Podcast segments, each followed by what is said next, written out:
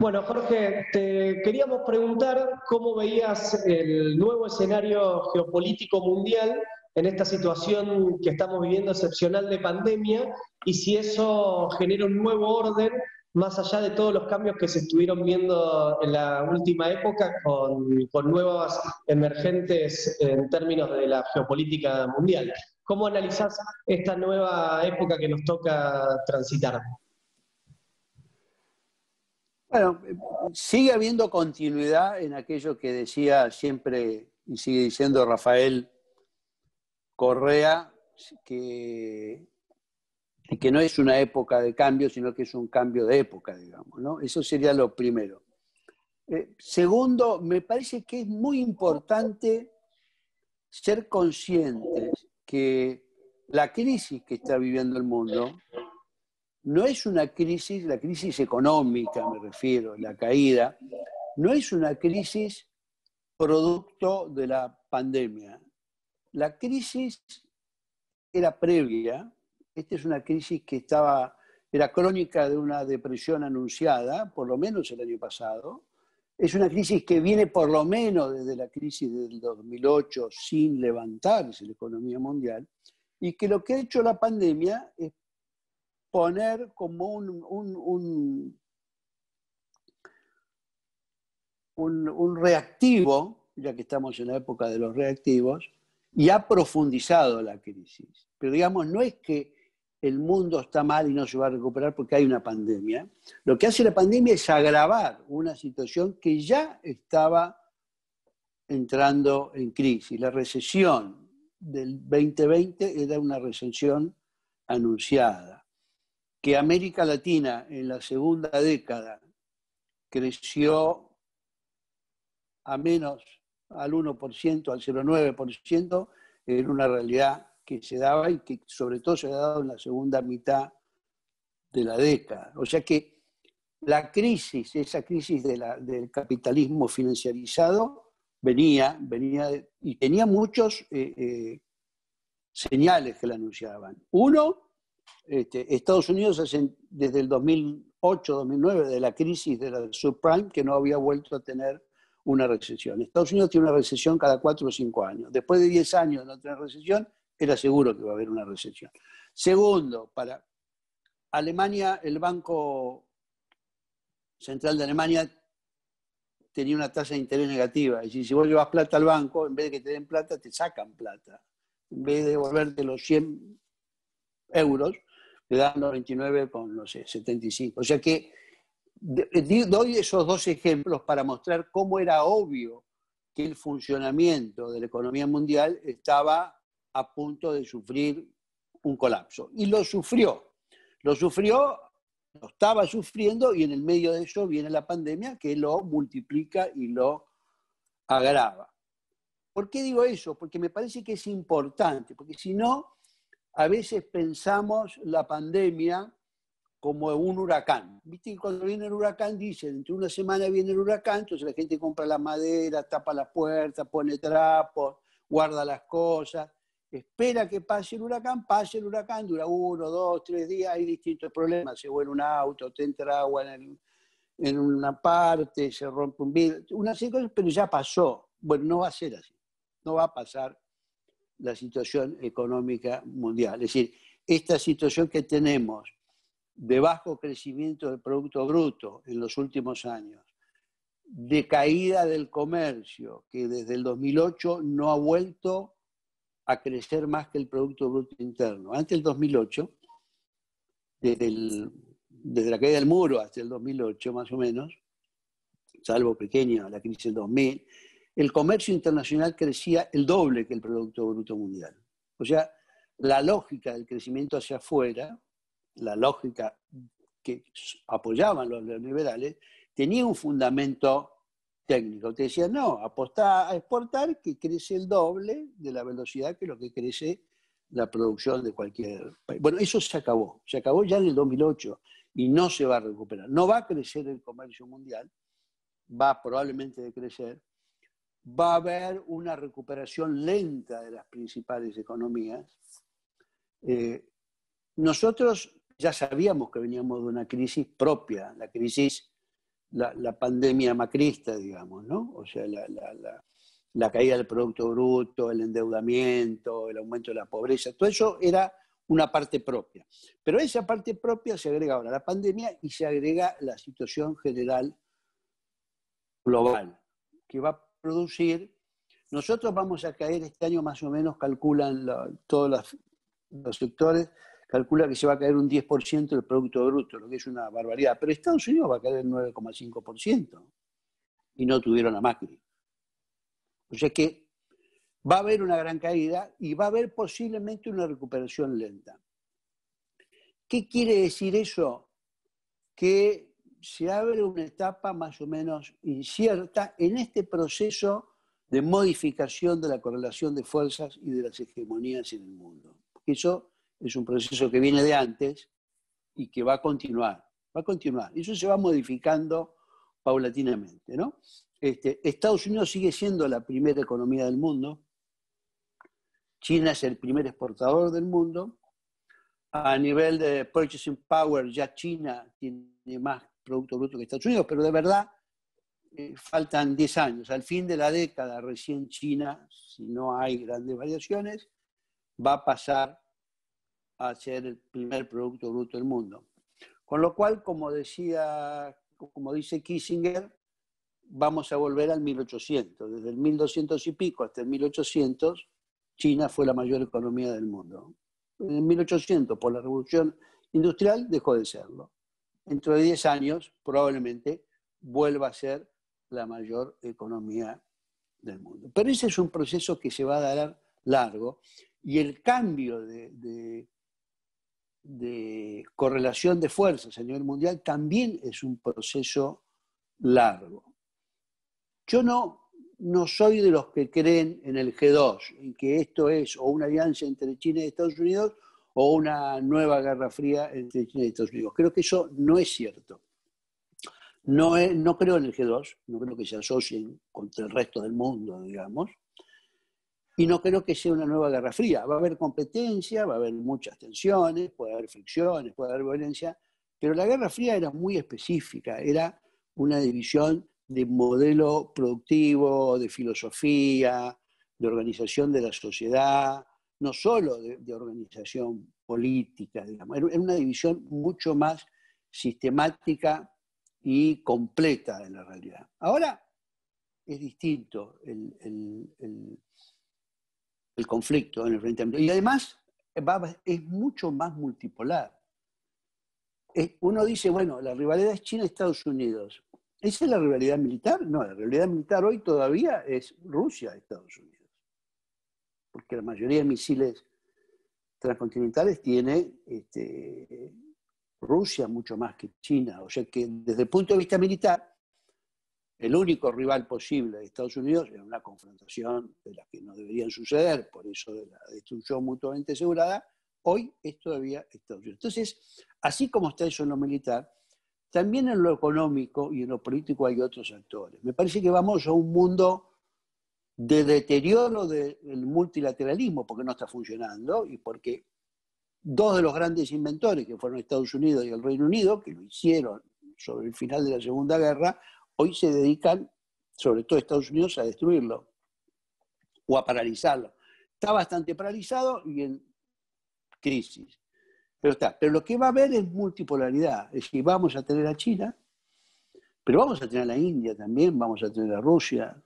Razonablemente vamos a tener un actor fuerte en Europa. Europa, con la salida del Brexit, o se desarmaba, como parecía en un momento, o en realidad se homogeneiza. Y fíjense lo que hicieron el otro día, ¿no? que Alemania por primera vez abandonó esa política ultra ortodoxa monetaria y utilizó, decidieron utilizar 750 mil millones de euros para relanzar la, la, economía y de esos, de esos 750 mil millones de euros, 390 mil son donaciones, o sea, sin devolución, son fondos a pérdida con España y con Italia.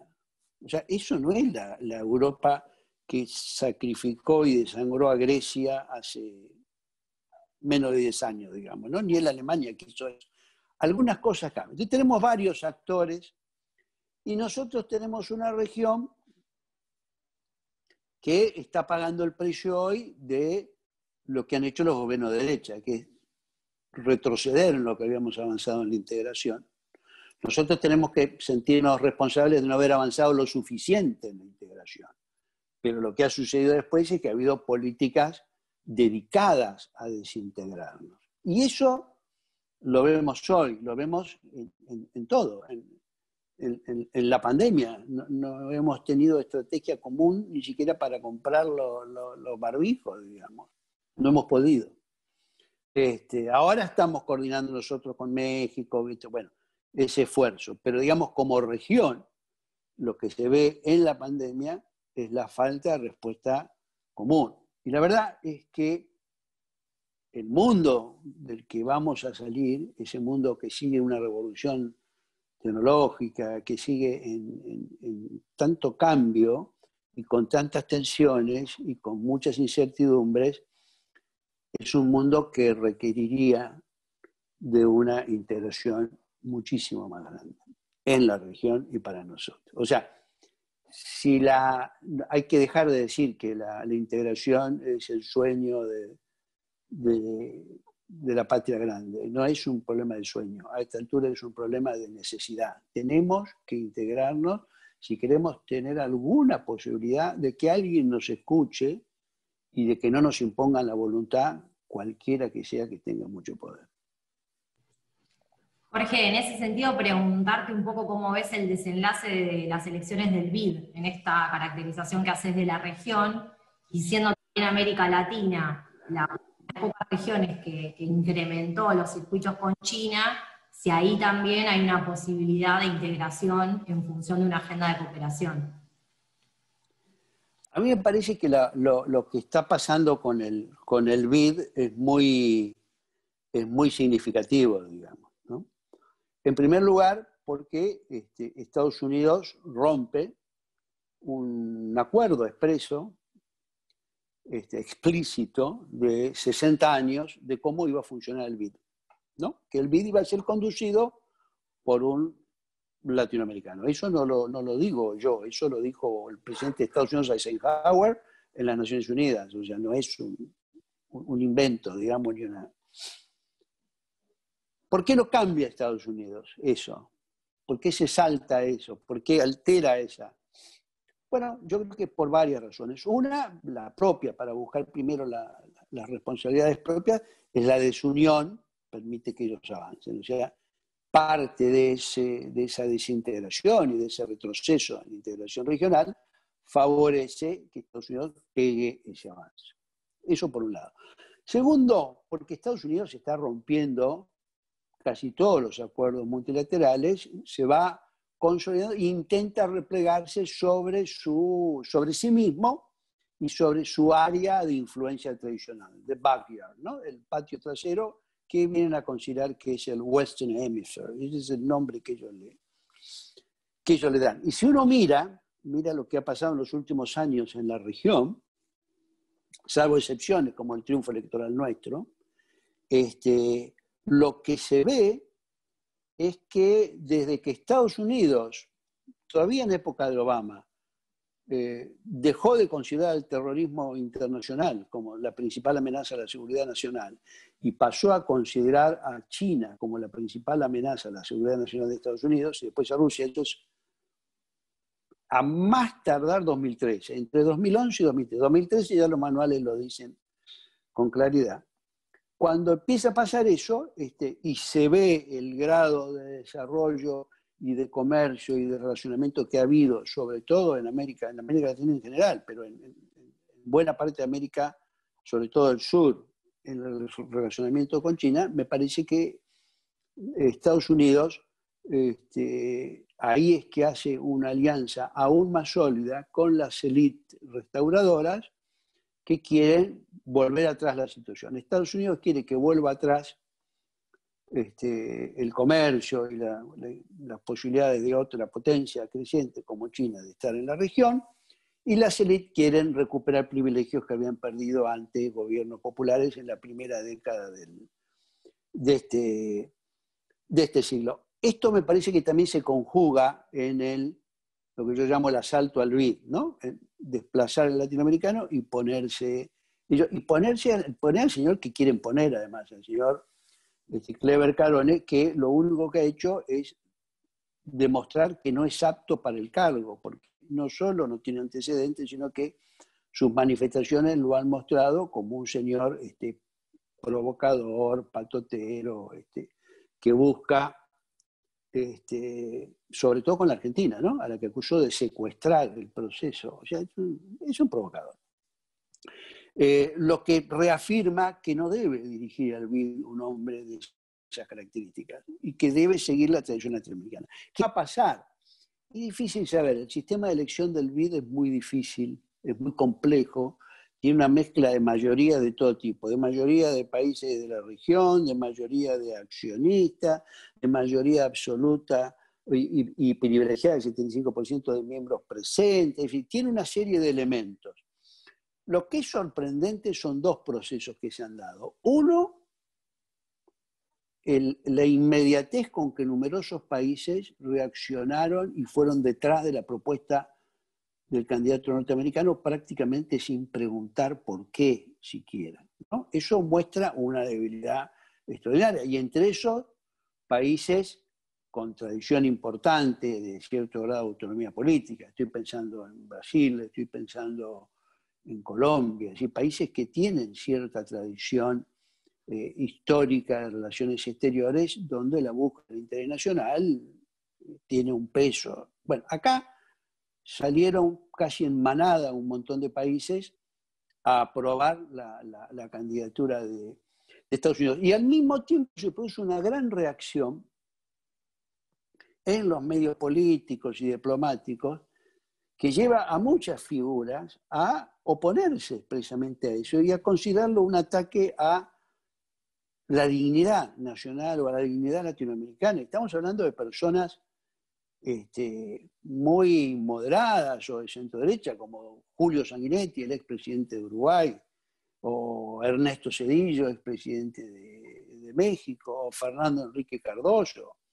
que fue el que hizo la primera reunión de presidentes sudamericanos en el año 2000, o, Ricardo Lagos, este, en fin hay una reacción formidable. Si va a alcanzar con esa reacción, no lo sabemos. ¿En qué estamos en esa reacción? En plantear que tiene que haber una postergación de elección, que no hay condiciones políticas para esa elección. Entre otras cosas, los que dicen esto son muchos representantes norteamericanos, demócratas. ¿Por qué? Porque el riesgo que hay es que Estados Unidos logre forzar, mantenga los votos elija en septiembre al señor este, Claver Carone, eh, con la mala voluntad, aunque lo voten, y la, y la, y la, desesperanza de muchos latinoamericanos, y al mismo tiempo con la posibilidad de que si triunfa Biden en las elecciones, tengan en el BID un señor enfrentado a la Casa Blanca, lo cual es bastante este, absurdo, estar enfrentado a todos lados. Por eso lo más sensato es tomarse tiempo, hablar bien, esperar el resultado de las elecciones, buscar consensos en la región y llegar a marzo, abril con una candidatura que eh, respete la tradición latinoamericana y que tenga acuerdos básicos sobre además qué hacer con el BID. Creo yo que en relación al BID hay otro elemento que no mencioné y que, que es, me parece, que la idea de, Estados Unidos de tomar el control del BID es para usarlo como herramienta de presión hacia los países y hacia los países en general, pero en particular en relación a China y el financiamiento de obras de infraestructura o, financiamiento tipo swap, etc. Es decir, tomar el BID para decir, no, no, si vos vas allá, yo acá no te va a ir bien. Es decir, ponerlos a los países de la región en la opción y quitarle la autonomía que es lo que da este, lo que ha sido tradicionalmente del presidente latinoamericano, que cualquiera de los cuatro han sido figuras respetadas, que han sido reelectas en su cargo y que han tenido capacidad de manejo con las distintas posiciones políticas, los distintos gobiernos, en fin, han tenido habilidad para llevar un banco este, que sirviera a todos y que nadie quedara afuera. Jorge, y en este sentido, ¿vos ves que esta derecha que personifica Trump con esta estrategia del BID, como planteaba, que rompe una tradición histórica por parte de Estados Unidos, o Bolsonaro en Brasil, o lo que son las derechas más reaccionarias en Europa, pareciera que tuvieran una agenda que fuera mucho más osada y antisistema que las fuerzas populares, las fuerzas progresistas o de izquierda. ¿Cómo analizas esta derecha que... Sí, sí, bueno. Este, ese es un tema que nos lleva a reflexiones o a discusiones bien, bien complejas, ¿no? Porque ahí hay que preguntarse cuáles son las limitaciones los errores, la, realidad, que ha hecho que buena parte de esa expectativa de cambio haya caído en manos de la derecha y de una derecha ultraderecha, una derecha, este, la, la, alter derecha, como la llaman, ¿no? La derecha alternativa, que no es la derecha tradicional de la democracia cristiana o el social cristianismo alemán, sino es una derecha este, con algunos contenidos populistas en cuanto a sus apelaciones, a las emociones, a las movilizaciones de masa, y que curiosamente crece en regiones, en el caso de Europa estoy hablando, donde antes había estado muy, muy firme y era en territorio de la izquierda. Si uno ve dónde crece el Front National en Francia, crecen muchos de los distritos este, tradicionalmente obreros donde votaban Partido Comunista. ¿no? Si uno ve dónde crece en Alemania, crece en buena medida la Alt-Right en los distritos de Alemania, de lo que fue la Alemania, la República Democrática Alemana. Es decir, lo que me parece que parte de esa herencia, estoy hablando de Europa, después la experiencia nuestra es más larga para conversarla, así que no me voy a meter ahora. Pero digamos, lo que pasa en Europa es bien interesante porque da la impresión que el pacto que llevó estabilidad a Europa y que fue un pacto eh, entre la derecha demócrata cristiana o social cristiana y la izquierda socialdemócrata, y en general a veces con un tercer actor, que era el Partido Liberal, eso que fue lo que construyó la Europa con el estado de bienestar en los últimos 50 años, eso es lo que ha estado en crisis y eso es lo que y esa crisis es la que ha producido eh, eh, el nacimiento o el surgimiento o el resurgimiento de una derecha dura alternativa. Y me parece que eh, la crisis de ese modelo europeo tiene que ver con el abandono por parte de la izquierda socialdemócrata y la destrucción paulatina del estado de bienestar. Es decir, eso, eso es lo que, o sea, e, el pacto democrático y el, acuerdo entre todos funcionó mientras funcionaba el estado de bienestar. Ahora que tenés un proceso de envejecimiento de la población, de mileuristas con suerte y tres títulos, de desocupados con un horizonte muy, muy negativo, de creciente eh, presencia de inmigrantes que producen reacciones y toman trabajo. Ese horizonte, el que lo está capitalizando, es la ultraderecha, que aparece como que no tiene nada que ver con, con la desigualdad ni con las injusticias y que aparece como campeona del anti eh, globalización o de, la, de, los...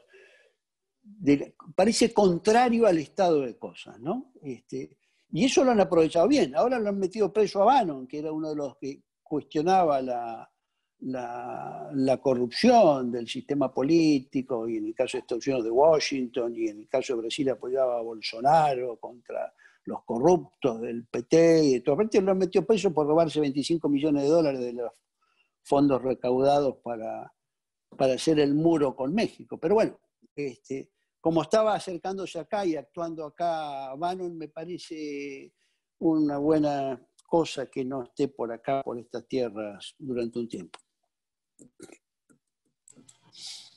Jorge, dentro de muy poquito tiempo eh, tendremos procesos electorales en la región. Digo, ¿cómo ves puntualmente la situación en Bolivia y en Ecuador? Bueno, en, en Bolivia hay un interrogantes grandes, ¿no? Y de hecho eso hubo toda una gran este, presión política en, el propio MAS, ¿no? Es decir, ahí hay, un, hay una dictadura, hay un régimen de fuerza que dio un golpe, echó, forzó a la salida de, Evo y de, y de Álvaro porque los iban a matar, ¿no? Así que era bastante sencillo. Este, y por un lado, hay una postergación del proceso electoral, ¿no? Primero va a ser en mayo, después en septiembre, ahora en octubre. Y uno se da cuenta que, claro, bien, es cierto, hay pandemia, o sea que es una restricción importante para campaña, para participación, para una serie de cosas. Pero al mismo tiempo está claro que el gobierno de facto quiere utilizar ese tiempo para consolidarse y para considerar la candidatura de la señora Áñez que ejerce ahí el primer entonces, una cierta tensión se daba en cuándo hacer las elecciones, cuánto garantizar las mismas y cuánto evitar la consolidación del régimen. Parte de ese proceso fueron las manifestaciones y los cortes, ¿no? las grandes movilizaciones del alto.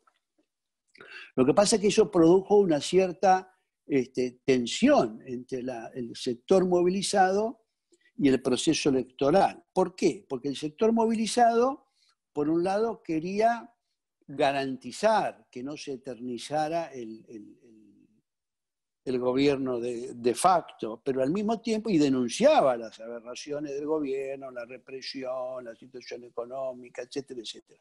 Pero al mismo tiempo, este, el accionar fuerte y los bloqueos estaban produciendo un efecto eh, político-electoral eh, de dudosa ventaja para el MAS, en el sentido que este, parecía que alejaba a parte del votante que necesita el MAS para ganar la elección y sobre todo tratar de ganar en primera vuelta y evitar una situación compleja. Por eso es que hubo como una, alguna manera una cierta tensión hasta quedó fijado se aceptó que fuera propuesta de Evo, o sea, terminemos, agarremos el, 18 de octubre, pongámosle firme ahí y concentrémonos ahora en la campaña. Lo que pasa es que hay una persecución muy grande, este, denuncias de terrorismo, de robo, de secuestro, de cualquier cosa. Todavía hay gente que no puede salir, que está en, eh, en condiciones muy, muy, o sea, no, no, no sabemos exactamente qué condiciones va a haber para elecciones relativamente libres. No podemos pedirle a la OEA que sea la, la que garantice las elecciones libres, porque en una época la OEA garantizó elecciones libres, pero en Bolivia justamente no ha garantizado elecciones libres y ha tenido una participación este, vergonzosa. Entonces, este, lo importante es, para mí, que los países de la región ayuden a tratar de garantizar que ese proceso electoral sea realizado de la manera más libre eh, posible. Y eso creo que sí es muy importante. Es muy importante que no se perpetúe un gobierno de facto, una dictadura en Bolivia, porque de lo contrario este, estamos en un camino de retroceso extraordinario. ¿no?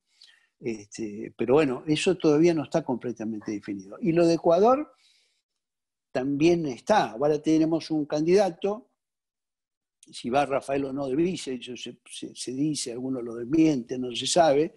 Me parece que también está en una situación parecida, digamos. Estamos, ¿cuál es la conclusión? La conclusión es que en muchos lados la democracia ha retrocedido este, sobre todo la calidad de la misma y la garantía de elecciones libres este, y competitivas y sin persecuciones, ha perdido peso relativo en la, en la región. La, pregunta de fondo es más grave, ¿no? La pregunta de fondo es, bueno, ¿en qué medida el voto y la participación electoral sigue siendo la herramienta de cambio fundamental a la que pueden apelar las mayorías para mejorar sus condiciones de vida y para eliminar privilegios?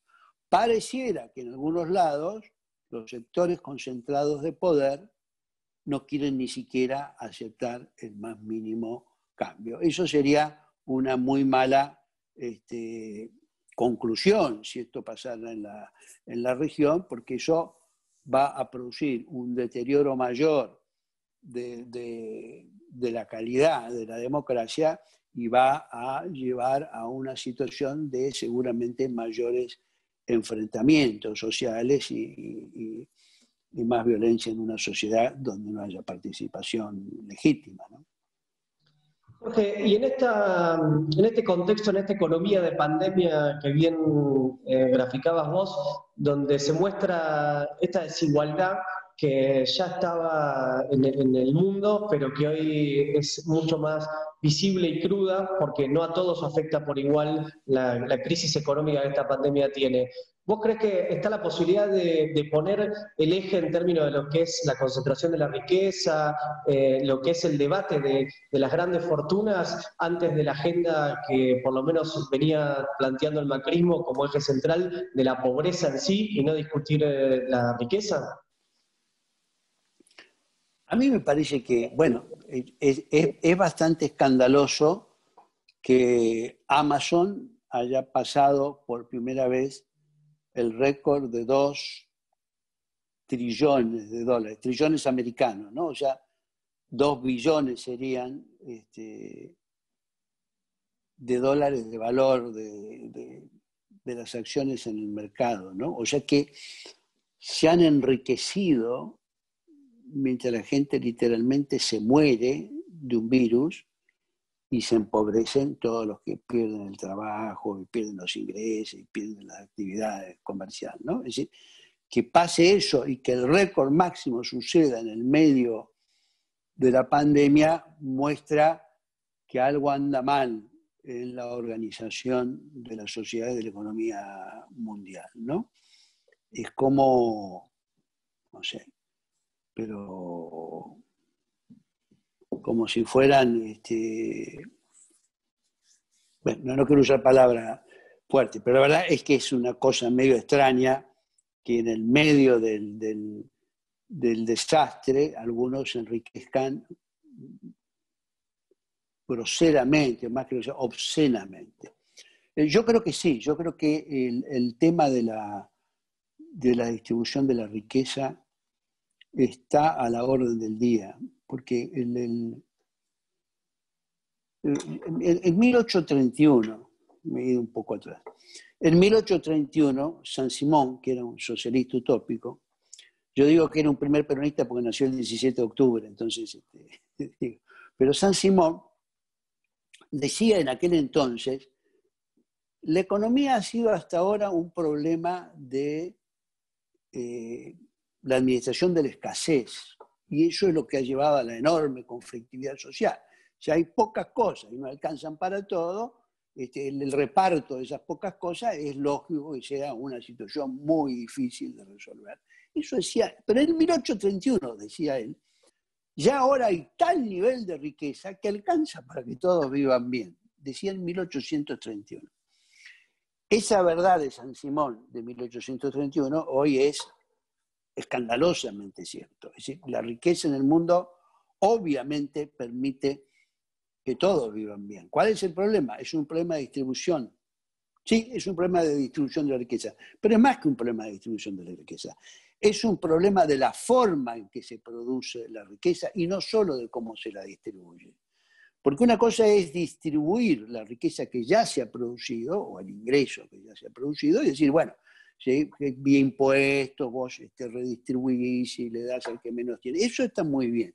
Pero me parece que hay que ir más allá de la distribución de la riqueza ya obtenida. Hay que ir a la democratización de la economía, es decir, la democratización de la producción, la existencia de numerosos actores económicos que eviten que unos pocos sean los fijadores de precios, los oligopolios, los grandes monopolios y los sectores que dominan la actividad y que por lo tanto vos partís de una producción que ya en sí misma es concentrada, muchas veces en el caso nuestro es extranjerizada y por lo tanto de esa producción solo sale desigualdad. Es una fábrica de desigualdad la producción tal como está concebida en estos tiempos. Y eso requiere una transformación profunda y que no es fácil de dar, porque los que tienen esos beneficios y esos privilegios son muy poderosos, porque sabemos que las conquistas sociales no se dan de un día para el otro, pero me parece que este, también la pandemia y también la crisis da oportunidad de replantearse algunas cosas. Básicamente dos cosas, diría yo. Uno, el modelo de desarrollo. ¿Cómo se hace un modelo de desarrollo para que sea eh, sustentable?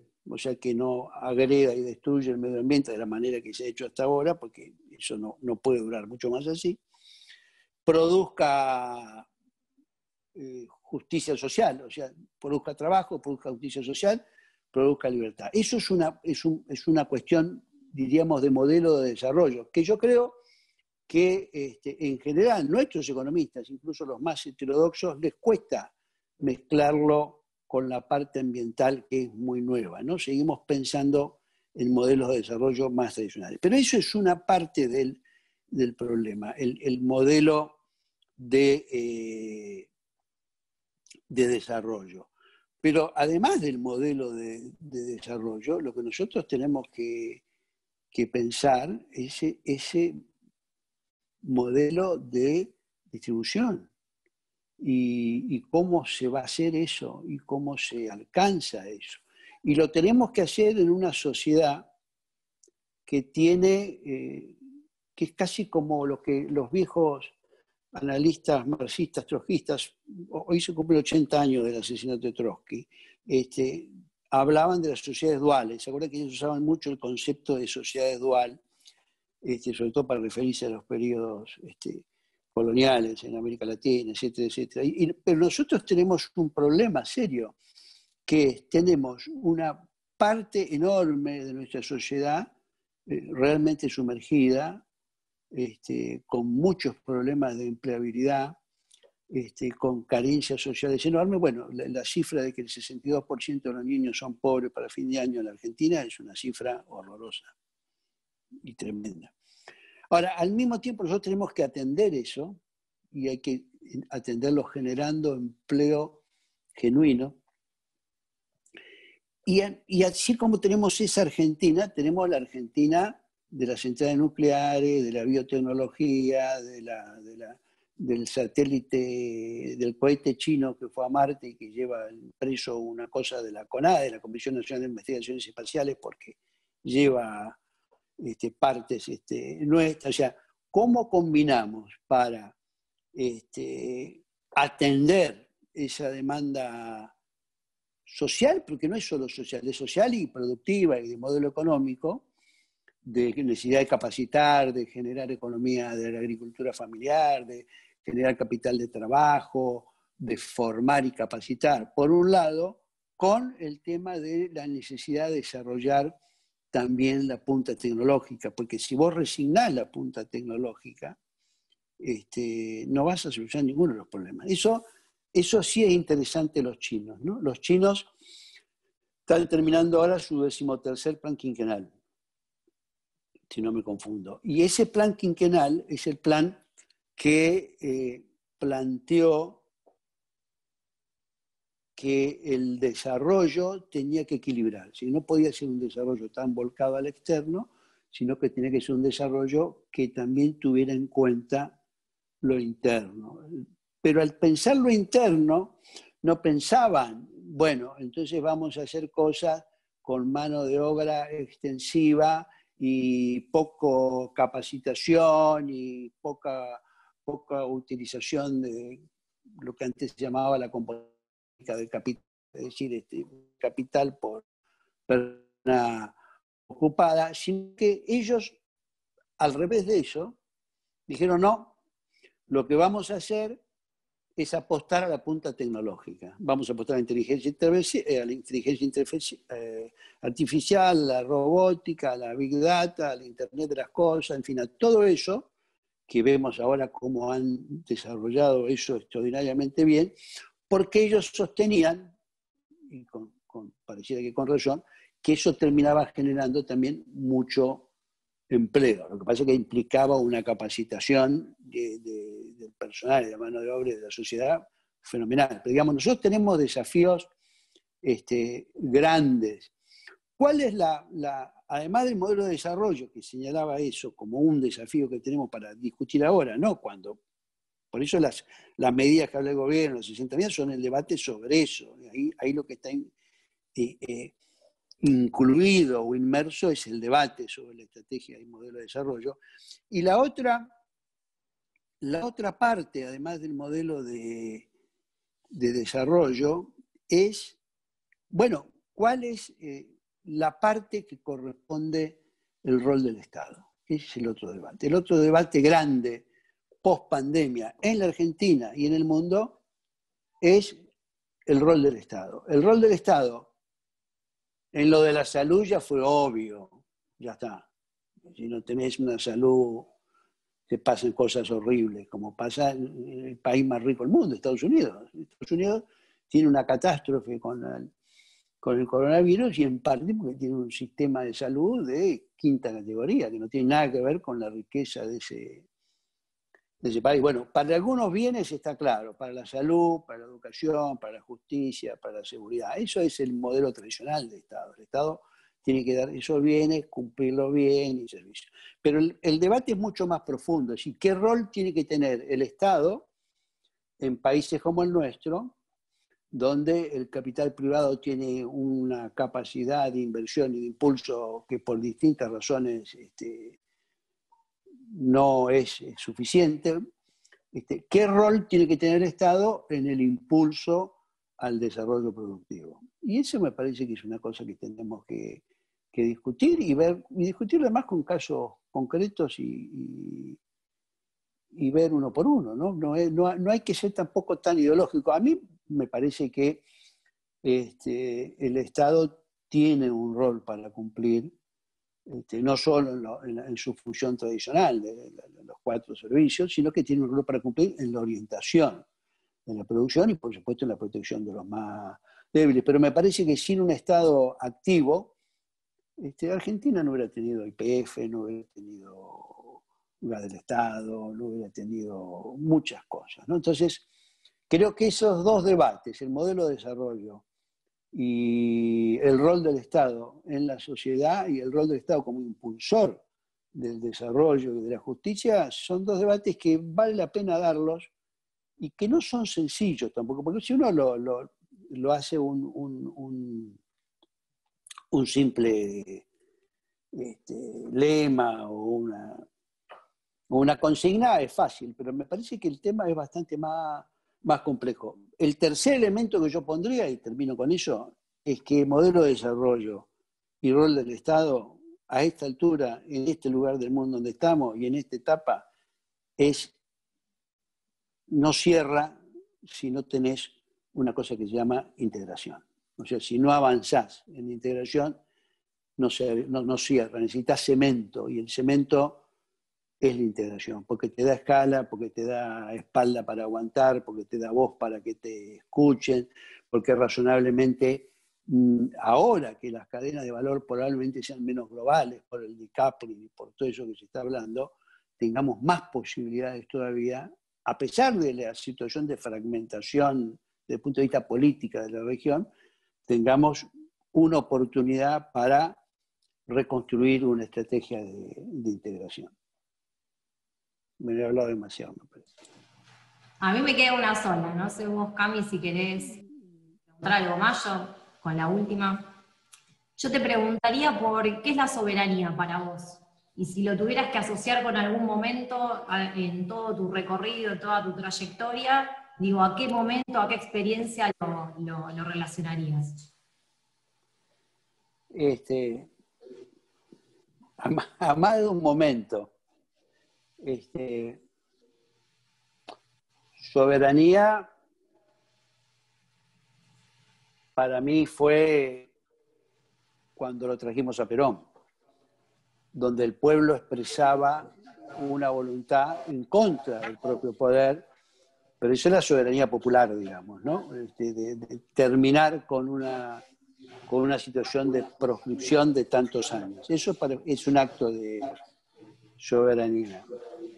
Soberanía es el no al ALCA también, de Néstor, y el que yo tuve el, honor de, participar como coordinador nacional, porque estábamos diciendo, sí, acá hay que integrarse, pero nosotros queremos integrarnos con iguales, no queremos integrarnos a la saga de una gran potencia que no se sabe, todos los estudios decían que no nos beneficiaba este, el, acuerdo del libre comercio con, con ellos. Eso es ejercicio de soberanía. Soberanía es la que tenemos sobre las Malvinas. Este, lo que no tenemos es el, ejercicio de la administración y pleno de esa soberanía. Pero soberanía es eso. Soberanía es también un concepto que ahora hay que eh, ampliar, ampliar geográficamente. nosotros estamos acostumbrados a tener la visión de la soberanía de la Argentina, larga y flaca, que el norte es la Quiaca y el sur es Ushuaia. Y después tenemos Malvinas, que es el reclamo, y están los otros. Y la verdad que tenemos que, a raíz del nuevo mapa que tenemos y a raíz de la, aceptación del límite exterior de la plataforma continental, donde tuve el gusto de ser responsable de la presentación ante Naciones Unidas, la Argentina tiene 1.700.000 kilómetros cuadrados más. O sea, la Argentina es mucho más marítima de lo que creemos este, y es antártica, es bicontinental. Todos sabemos que el Tratado Antártico impide el, avance, pero nosotros tenemos un sector, tenemos un reclamo de soberanía y no es descabellado pensar que en un par de décadas esa situación se abra y nosotros tenemos que estar preparados para eso. O sea, pensemos, soberanía también es pensar la Argentina mirándola hacia el mar, hacia el sur y sabiendo que Ushuaia es una ciudad que está en la mitad del territorio nacional. Por último, soberanía es un concepto que tradicionalmente se asociaba al, control absoluto sobre una jurisdicción, un territorio, ya puede hacer lo que se quiere en la jurisdicción. Este, paradójicamente, en un mundo globalizado regionalizado, el ejercicio de la soberanía en el sentido de autonomía, de poder tomar las decisiones en interés propio y en interés de los propios este, personas sujetas a su jurisdicción o, ciudadanos, probablemente no sea una decisión aislada, porque si, sea, si es aislada, lo más probable es que ya no sea libre y verdaderamente soberana. Paradójicamente, la soberanía cada vez está más unida al concepto integración, porque solo es en la integración donde vamos a poder realizar nuestros deseos, nuestras voluntades y tener decisiones autónomas. Es una especie de, parece un círculo, porque es una paradoja, pero creo que es, creo que es así. Por eso creo que la forma de defender la, la soberanía es, este, por supuesto, basar las decisiones en el interés nacional, pero sobre todo avanzar en la integración porque eso es una condición sine qua non. Bueno, muchas gracias, Jorge. Gracias. Y acá escuchame, vení, Juli, vení, vamos, vení, acá está el equipo, que después en algún momento te invitaremos para un asadito, para, para una charla. Ah, eso sí, cómo no. Y ahí Vamos. está con otro grupo, así que te agradecemos, Jorge.